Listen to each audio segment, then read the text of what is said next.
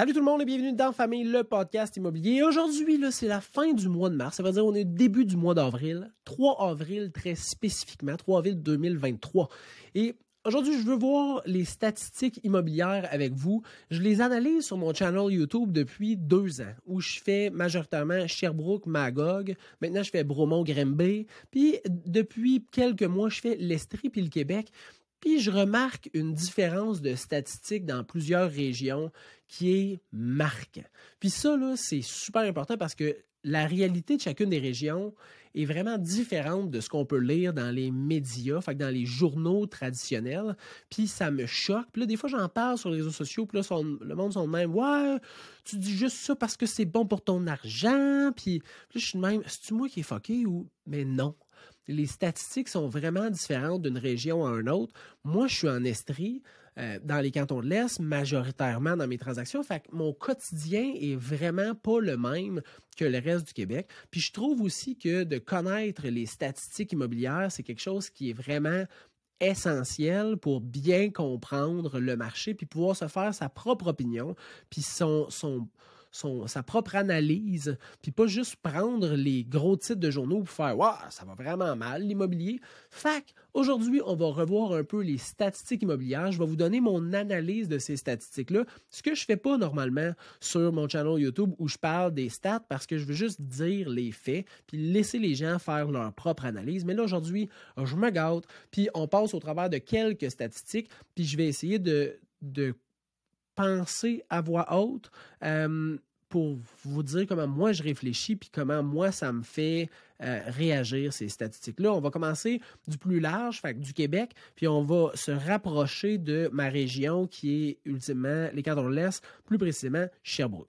Commençons tout de suite par le Québec, puis là on va faire toutes les unifamiliales et les copropriétés. Fait toutes les maisons le résidentielles standard, puis les condos. Rien de commercial, rien de plex.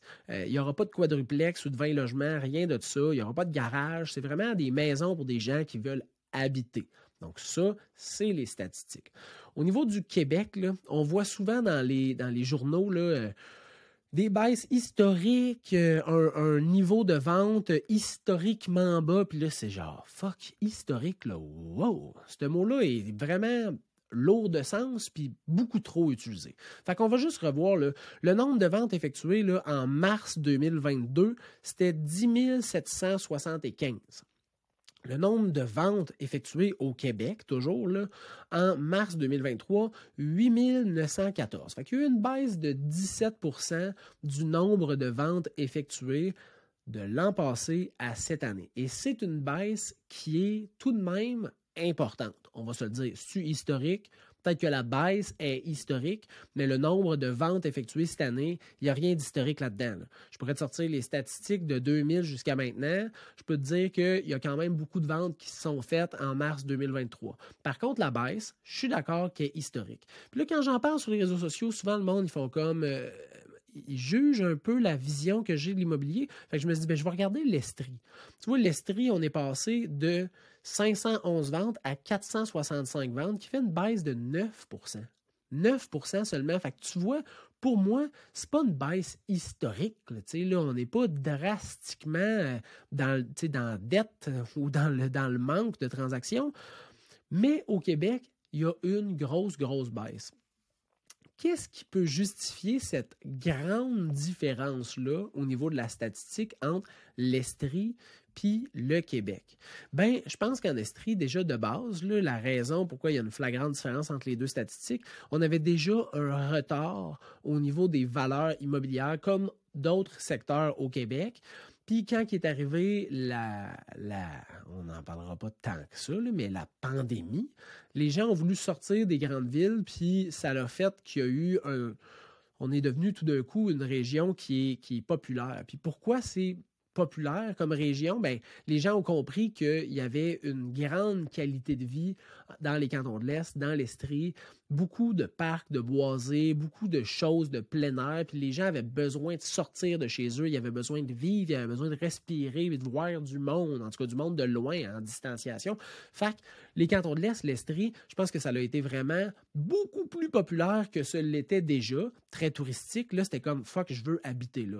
là, Puis l'arrivée du télétravail a permis cet exode-là, puis de dire, écoute, moi, si j'ai besoin d'aller au bureau juste une fois par semaine, je me contre-sac d'habiter mettons, à Saint-Anne-de-la-Rochelle. Là, je vais me claquer le une heure et quart pour aller à Montréal, mais je vais le faire juste une fois. Tandis que là, si j'habite à Montréal, je veux prendre mon char, je veux faire deux coins de rue, c'est 45 minutes. Fait que, tu sais, euh, c'était pas si pire que ça comme changement. Fait que le nombre de ventes effectuées a été moins atteint par la hausse des taux d'intérêt, euh, l'augmentation des prix des valeurs de l'immobilier, parce qu'on avait déjà des retards, parce que notre qualité de vie dans le milieu de l'Estrie est vraiment, vraiment bien. Puis le télétravail a permis de sortir des villes, d'aller s'établir plus loin. Fait que je pense que c'est ce qui fait que cette statistique-là, la, différence est si flagrante, puis qu'on est moins atteint par cette baisse-là de vente. On se rapproche un petit peu plus précis.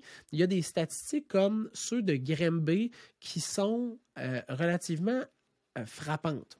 La statistique le prix de vente moyen versus le prix affiché sur Centris originalement l'an passé était de 104% qui était euh, way far away euh, une, statistique impressionnante. Là. Puis tu prends toutes les statistiques immobilières euh, de tous les années là, confondues, 2000, 90, 80, vendent en moyenne 4% au-dessus du prix demandé. C'était quand même incroyable. Cette année, 97% du prix affiché ça veut dire que tu vends une propriété 3% de moins en moyenne que qu'est-ce que tu l'affiches. L'an passé, c'était 4% de plus que qu'est-ce que tu l'affichais.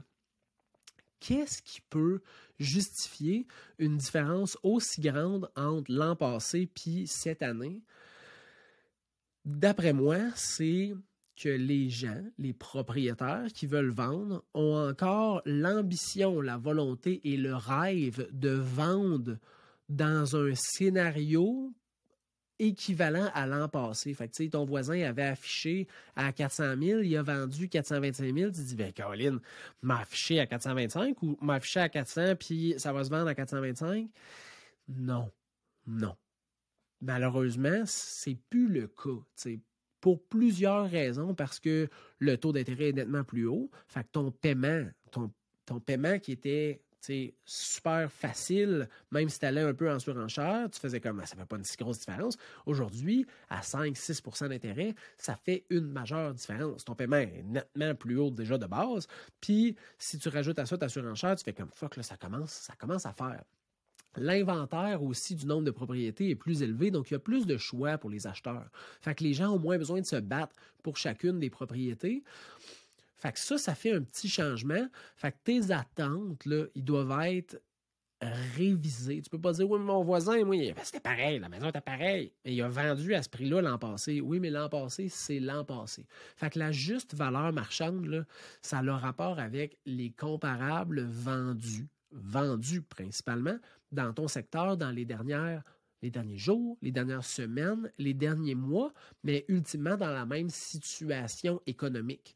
Fait qu'est-ce qui peut faire que tu passes de je vends à 4 de plus que le prix affiché, puis là, je vends à 3 de moins que le prix affiché en moyenne? Ben, c'est l'affichage des vendeurs.